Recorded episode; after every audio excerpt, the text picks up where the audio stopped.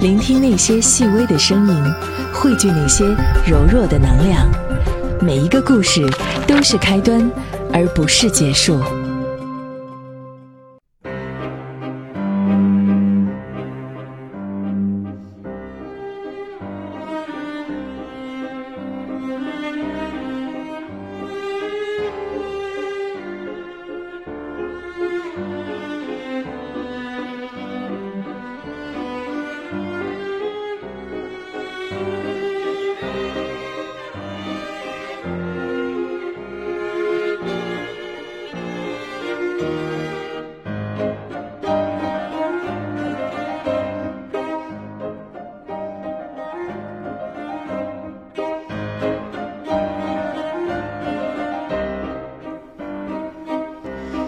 每当书籍和人相遇的时候啊，都是一场交锋。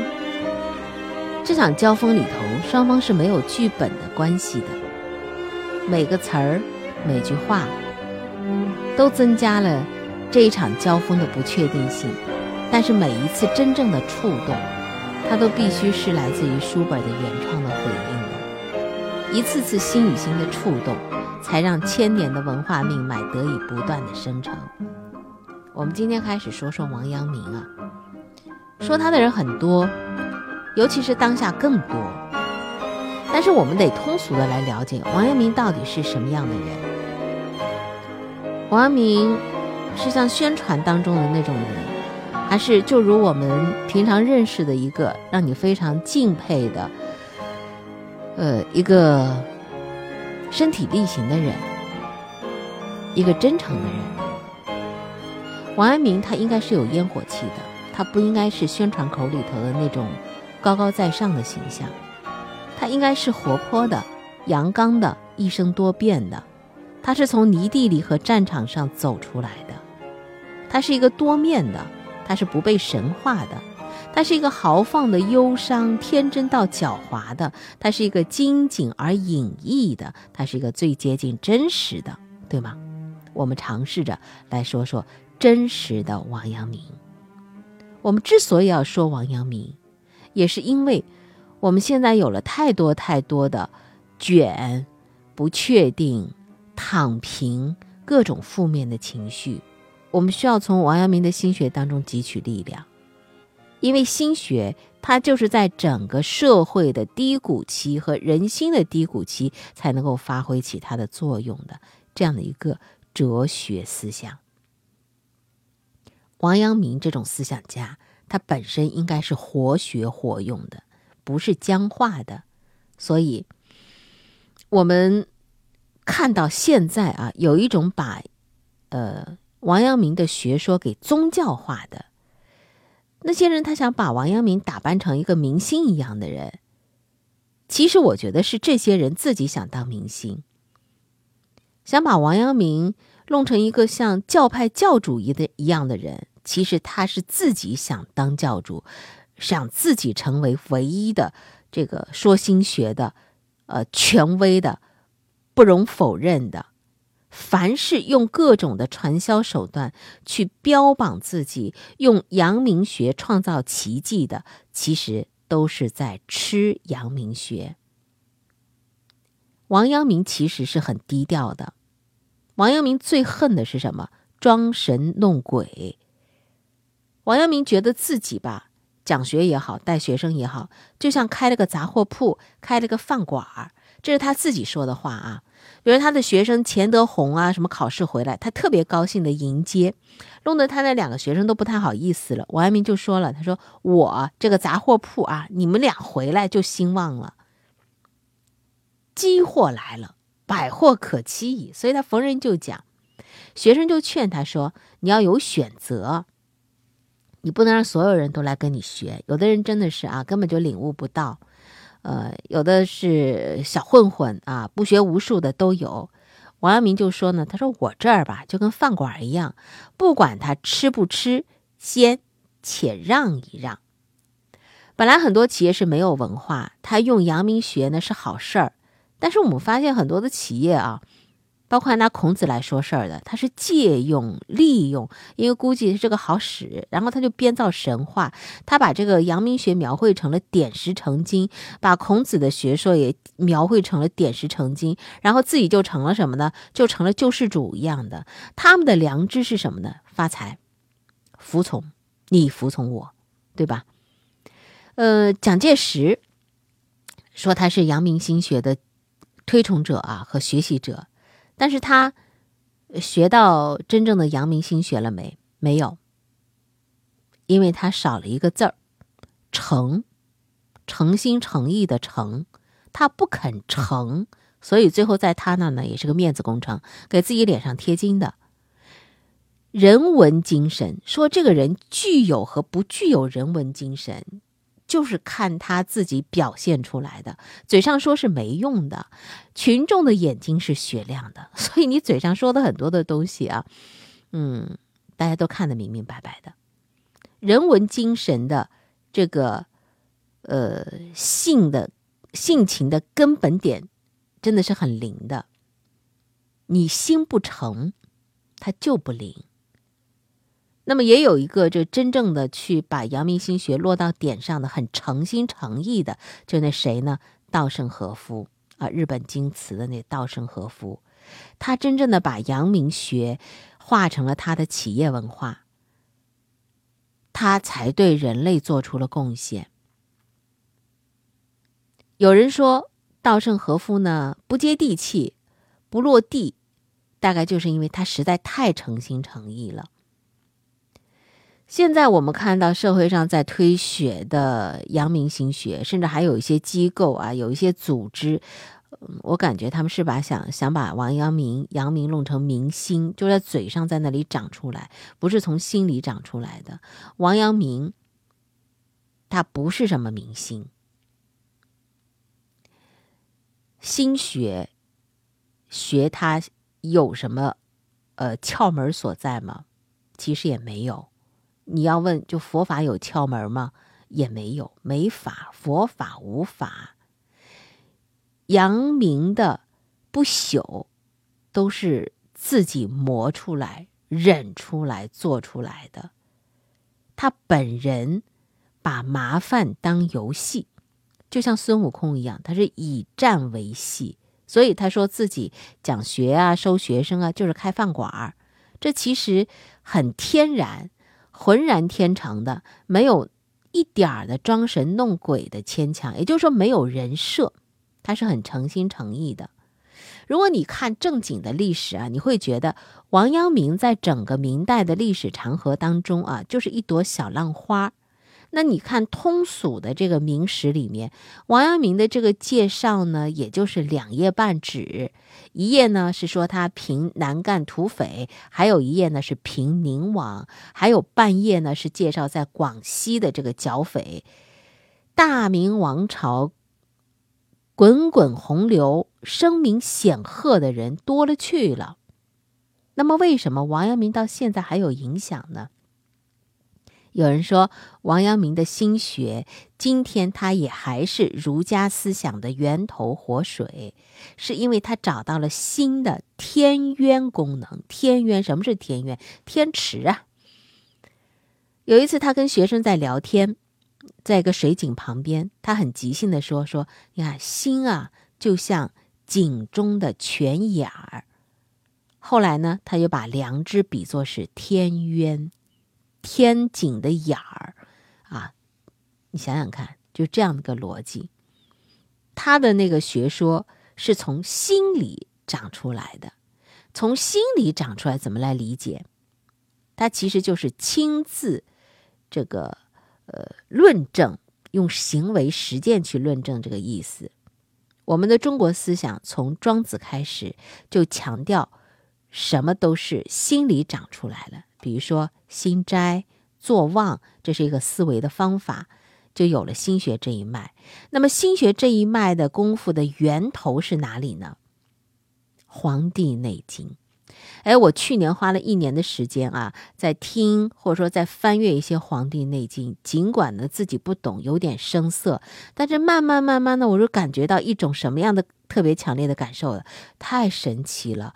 这部《医经》啊，到底是什么时候写的？不知道，它的基本的这个逻辑理论在春秋的时候就已经成型了，但是对我们现在来讲，都是依然那么有用。你看，它分两部，《天问》啊，还有就是这个《灵枢》。《灵枢》是什么东西啊？讲针灸的，人体的整个穴位图、经络、经脉，他那个小人儿啊，那画的简直是，你感觉很神奇。他是怎么知道的？呃，曾经有一个朋友开玩笑说，他说他认为文明是传承的，这个传承就是当中没有断。他说《黄帝内经》那些东西是来自于外星文明的，就是它没有断，它它总留下一些继续传承。我们地球上曾经的人类大概也也在更迭吧，不知道啊，这没有科学依据，只是大家的一种臆测，但听上去觉得挺好玩的。那么庄子他是坚持了《黄帝内经》的根本的精神的，孟子是强调了浩然之气，但是呢，他侧重用了。王阳明不是什么异端邪说，呃，他呢，心学筑基的这个功夫技术，要是你能掌握，曾练出来的话，那真的是不得了了。明朝有人说，阳明学的这个起脚功夫啊，是在铁柱宫跟那个道士的一夜对谈。王阳明本人，他一有时间他就静坐，他的终身都是这样子，就是打坐，因为他觉得这样是可以修炼心本体。心学是找本心的功夫学，见体致用，致用就离不了你这个体。这方面有个非常重要的环节，就是《管子》。《管子》里头呢有一个上下篇，就心术上下篇，它讲的是心需要，呃，虚静道理。在先秦著作当中是最见心学方法的，当然还有其他的一些啊，核心都是讲人心怎样合道。比如说，他有这样的原话，叫“行不正德不来，中不静心不治”。总而言之。就说你合了道，你才可以富国强兵，才能成就霸业。人们常说的内圣外王，就是这个层面的。管子这个书不是一个人写的，是当时齐国的那个学宫啊集体的著作。这个齐国设这个学宫是世界上最早的官办的高等学府了，可谓是当时的国际论坛了。人们经常在那里讲学，你讲你的，我讲我的，啊，看谁的听众多，气场大。那么他们的学说呢，如果就是得到了各国的统治者的认可，我喜欢，那么好，你就跟我走吧，啊，然后就到各国去做谋臣去了。那个时候，这个很有意思的，它归根结底，那个场上是一个人才的竞争，那是知识分子的黄金时代啊。王阳明所说的知行合一，主要就是说你这个功夫上身的意思。他一辈子啊都是反对，只是嘴上说反对玩弄光景，他是真做功夫的，所以最后才能够说出我心光明。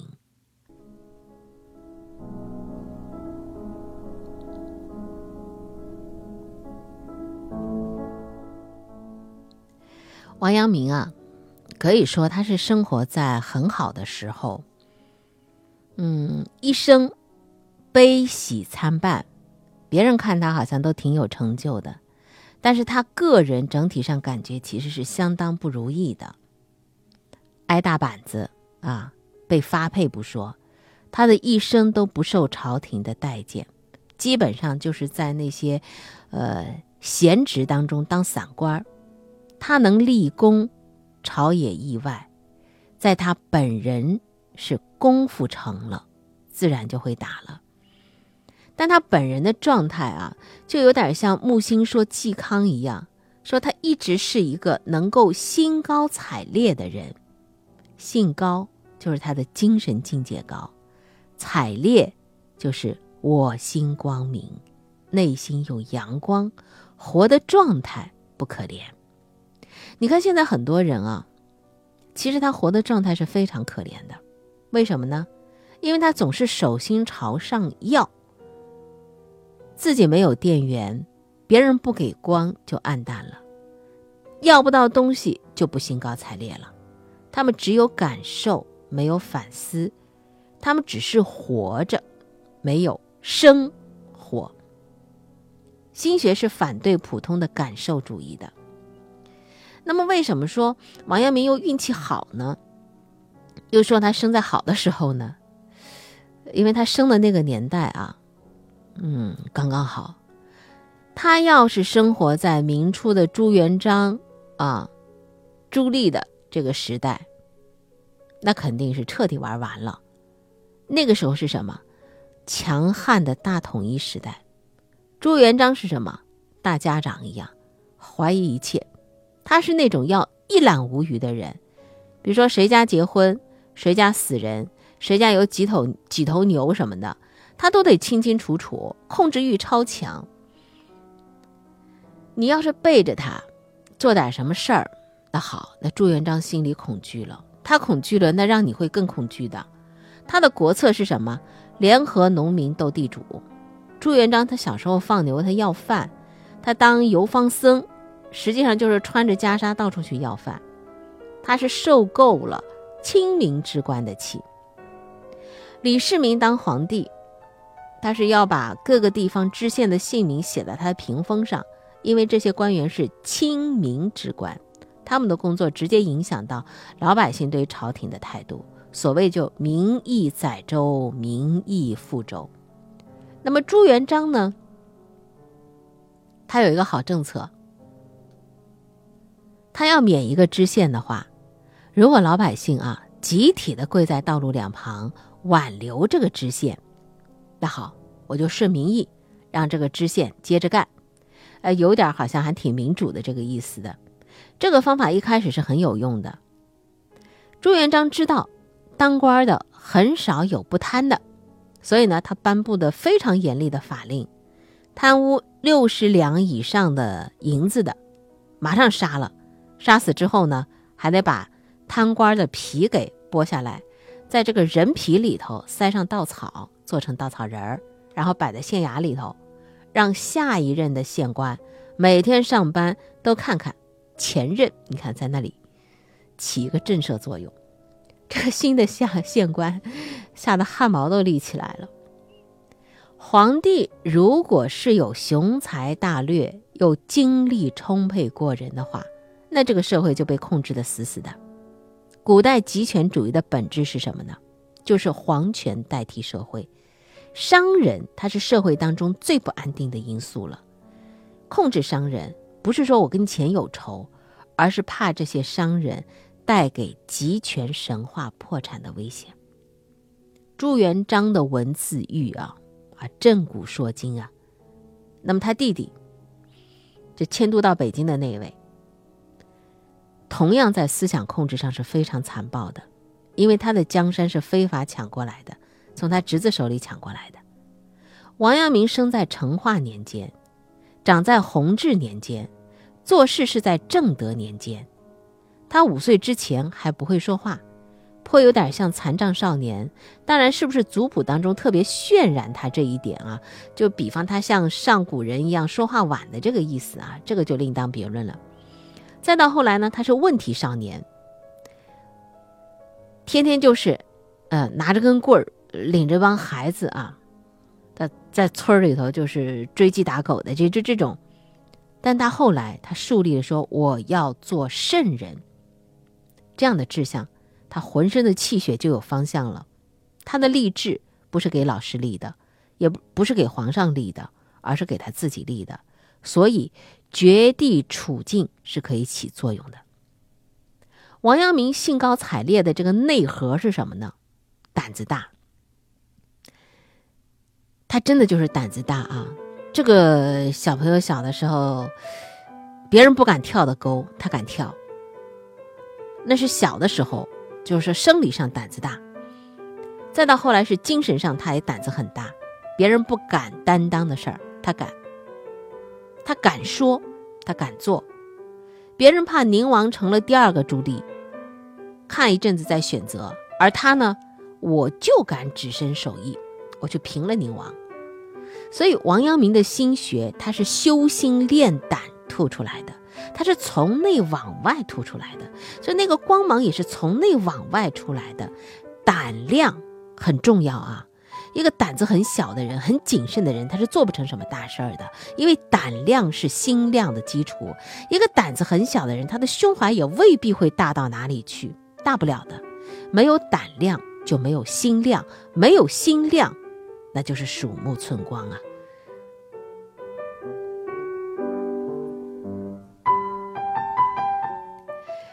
这是呃，王阳明。长在那个年间啊，他成长在弘治朝，弘治皇帝是个非常善良的人。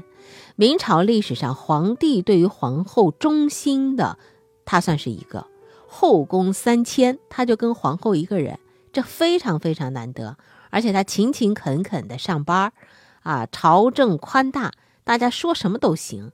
这种宽松的气氛是王阳明向往在政治上发展的生态环境。那么，等王阳明他有了他自己的思想之后，赶上了什么呢？正德朝，正德皇帝。正德皇帝是什么？是个痞子呀，但他痞子挺好玩的。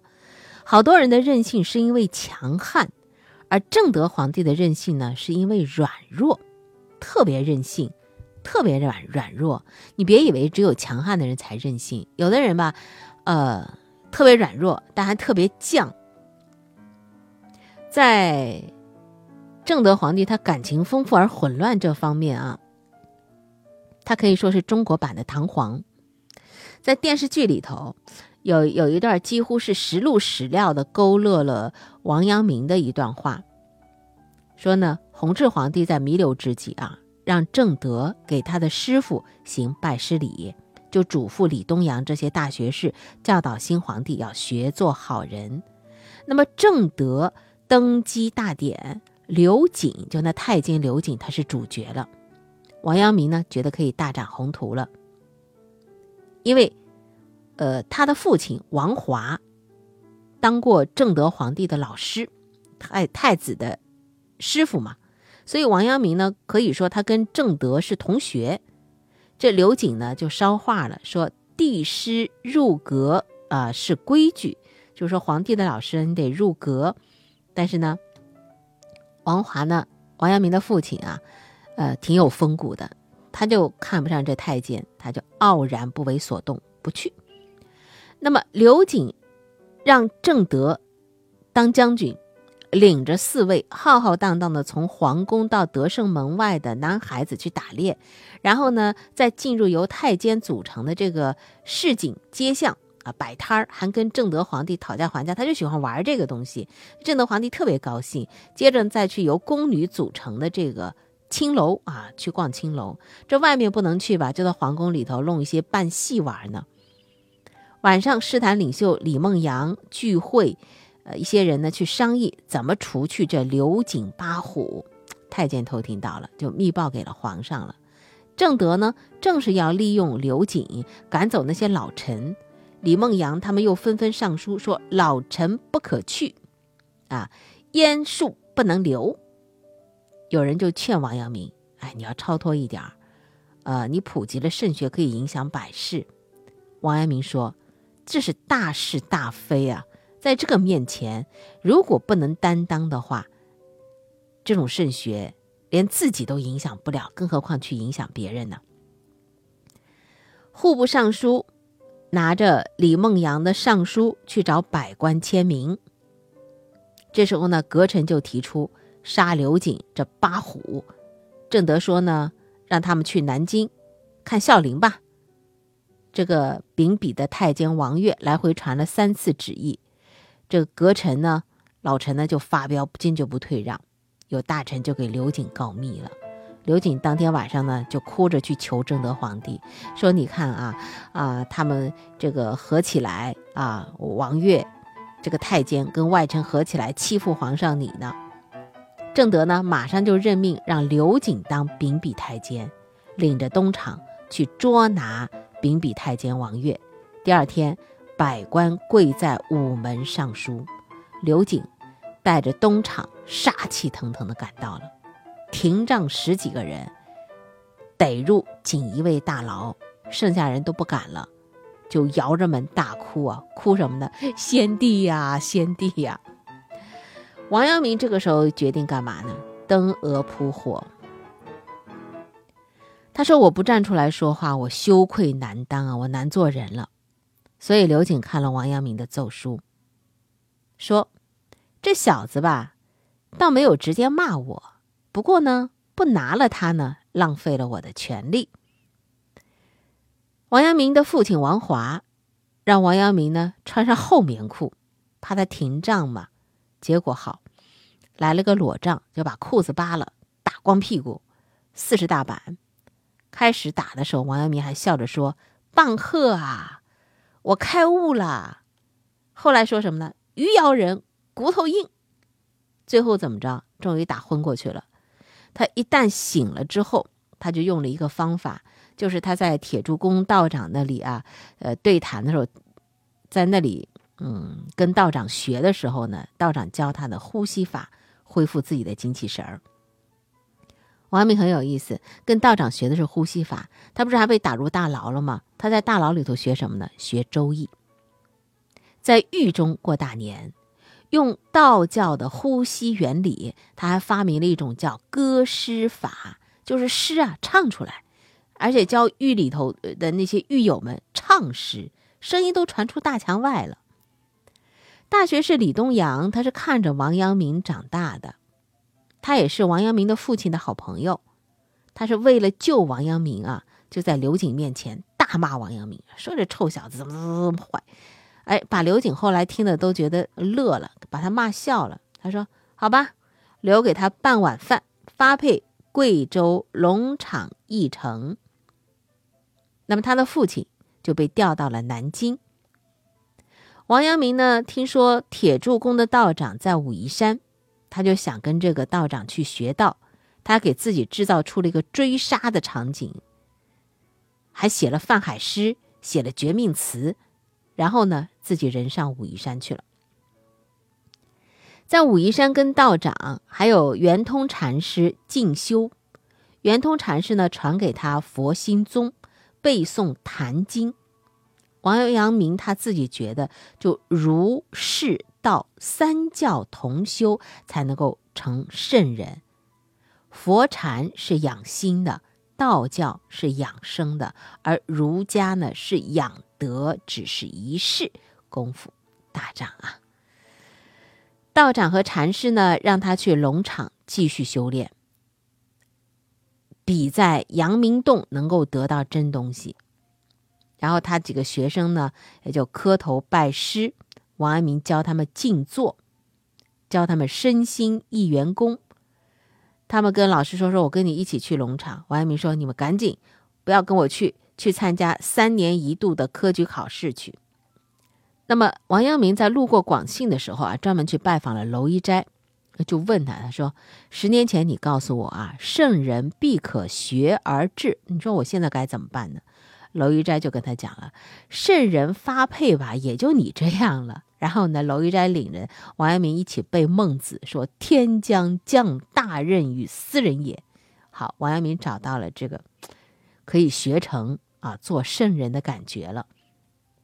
等他到了龙场之后，贵州这地方就瘴气很重，民生艰苦，因为是发配嘛，所以你说他这个呃驿城驿站的小官儿。他并不能够住到驿站里去，他不得不住到山洞里去。他在洞里头用自己的那个歌诗法，唱自己新写的那个诗，去复叹，歌声哀婉啊。晚上呢，睡在石板上，他还做了梦了，说梦见孟子跟他讲良知良能，讲王天下。当地贵州都很多的是苗人、苗族人，他们是用草来算卦的。算卦就说是不是给这个新来的这个人下毒？卦说不行啊。贬官到此的刘仁辉，他呢给王阳明当翻译。王阳明呢就用了一个什么呢？用了药王菩萨化珠保命真经，其实它里头暗加了草药的，给当地小孩治天花。把原来这小孩如果说生病生天花的话，他们一般家里就把这小孩扔到野地里去，如果过了三天这孩子还活着，再抱回来养。原来是这样的，那王阳明呢是用这个方法给当地小孩治天花，就改变了他们的这种习俗。这一下子啊，当地的苗人就把王阳明当做神了，就给王阳明盖房子，给他种地。王阳明呢一边跟他们干活，一边跟他们讲华夏的风俗伦理。王阳明觉得自己在这个地方可能也。不偿命，因为自己的同行就在这里就就就死了嘛。他还写了一篇祭祷文，叫祭旅文。他觉得下一个是不是就该轮到我了？所以呢，他就给自己弄个石棺材，在里头静坐着，静坐着，浑身大汗。这时候呢，突然门被风给推开了，他惊醒了，一跃而起，说一句：“得见本来，得见本来。”他看到了外面的世界，高山流水。鸟语花香，王阳明说：“苦乐由心啊。”王阳明呢，还给当地的苗族人讲：“圣人之道，就是成为圣人的之道。”苗人就问他：“圣人，他是什么？干啥的？”王阳明说：“他们是地上的神仙，吃饭穿衣啊，跟你我都一样，就是比你我要伟大。”苗人又问他了：“伟大干什么用啊？”王阳明说了：“救百姓，便是道。”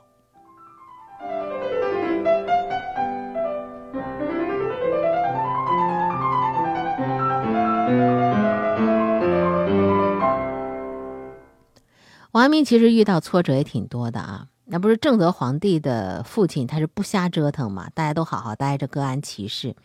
王阳明老想着大显身手，他就觉得弘治那个年代不够朝气蓬勃，自己大显身手没机会，不得志。好了，正德当皇帝，他特别兴奋。他三十来岁，他就写出点诗，还有点名气，所以自视很高。现在换皇帝了，他就跃跃欲试，要来露一手，买了个砚台，在上面题诗，说盛世来了。结果呢，他又上书言事，被打了四十大板，发配到龙场了。什么叫挫折？这就叫挫折。王阳明进入了新的漩涡了。好，今天我们就先说到这儿啊。我们下期哎继续来说说哲学，没那么深奥。哲学的本质应该是来源于生活本身，这也就是我们这次呃这一集来说王阳明的初衷所在吧。下期再会。